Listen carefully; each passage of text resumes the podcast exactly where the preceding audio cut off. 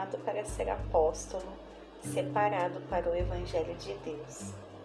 que ele antes prometeu pelos seus profetas nas Santas Escrituras, acerca de seu Filho Jesus Cristo, nosso Senhor, que foi feito da semente de Davi, segundo a carne, e declarado para ser o Filho de Deus, com poder,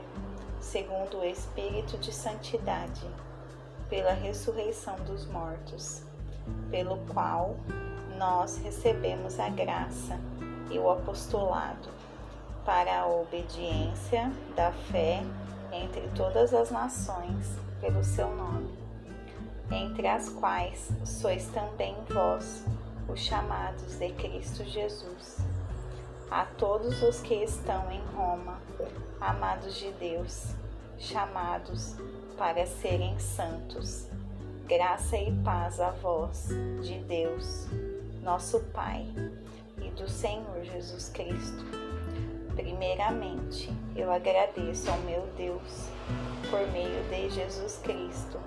por todos vós, porque a vossa fé é anunciada em todo o mundo. Pois Deus, a quem sirvo em meu espírito no Evangelho de seu Filho, é minha testemunha de como incessantemente faço menção de vós em minhas orações, rogando que ele, que de algum modo seja possível, agora por fim, ter uma próspera viagem para ir a vós na vontade de Deus, porque desejo ver-vos para que eu possa transmitir a vós algum dom espiritual, a fim de que sejais fortalecidos. Isto é, para que eu possa ser confortado juntamente convosco pela fé mútua, tanto a vossa quanto a minha. Ora, eu não quero que ignoreis, irmãos, que muitas vezes eu propus ir até vós mas tenho sido impedido até agora, para que eu também possa ter entre vós algum fruto, mesmo entre os demais gentios. Eu sou devedor tanto aos gregos como aos bárbaros, tanto aos sábios como aos ignorantes. Então, quanto a mim, estou pronto para pregar o Evangelho também a vós que estáis em Roma, porque eu não me envergonho do Evangelho de Cristo, pois é o poder de Deus para a salvação de todo aquele que crê,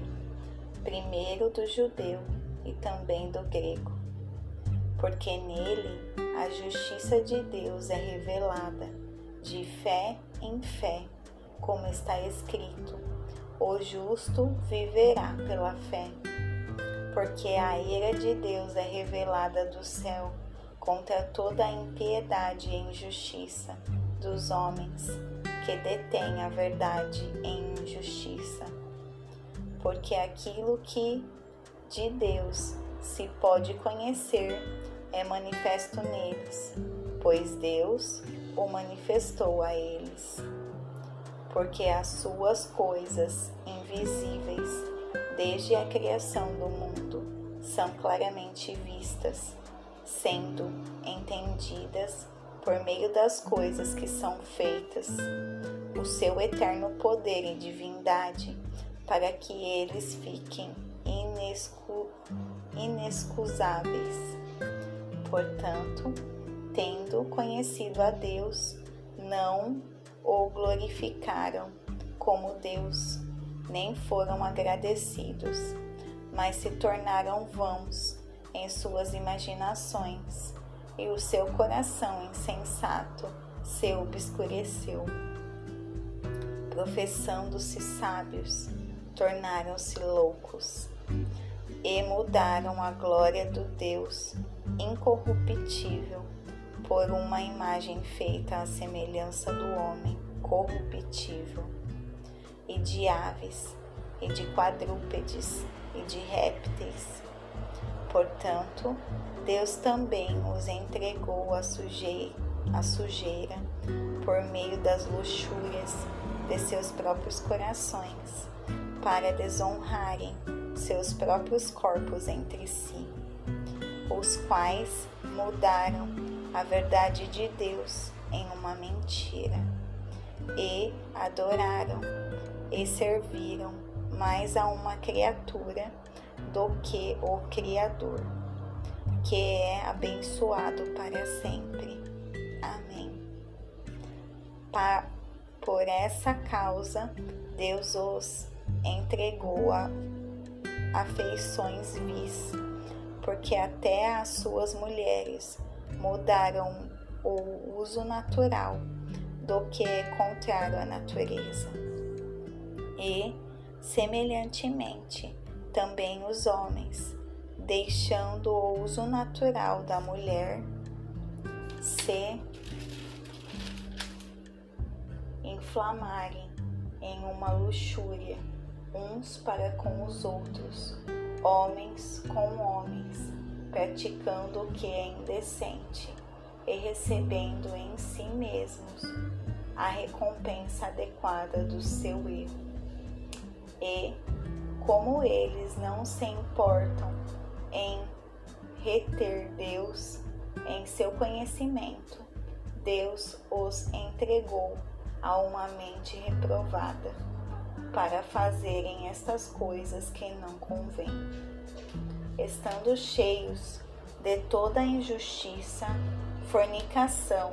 maldade, cobiça, malícia, cheios de inveja, assassinatos, contendas, enganos, malignidade, murmuradores, caluniadores, aborrecedores de Deus, maliciosos, orgulhosos, fanfarrões,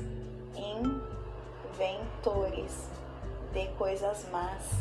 desobedientes aos pais, sem conhecimento, infiéis, infiéis nos pactos, sem afeição natural, implacáveis, sem piedade, os quais, conhecendo o julgamento de Deus, que os que cometem tais coisas são dignos de morte, não somente as fazem, mas têm prazer naqueles que as fazem.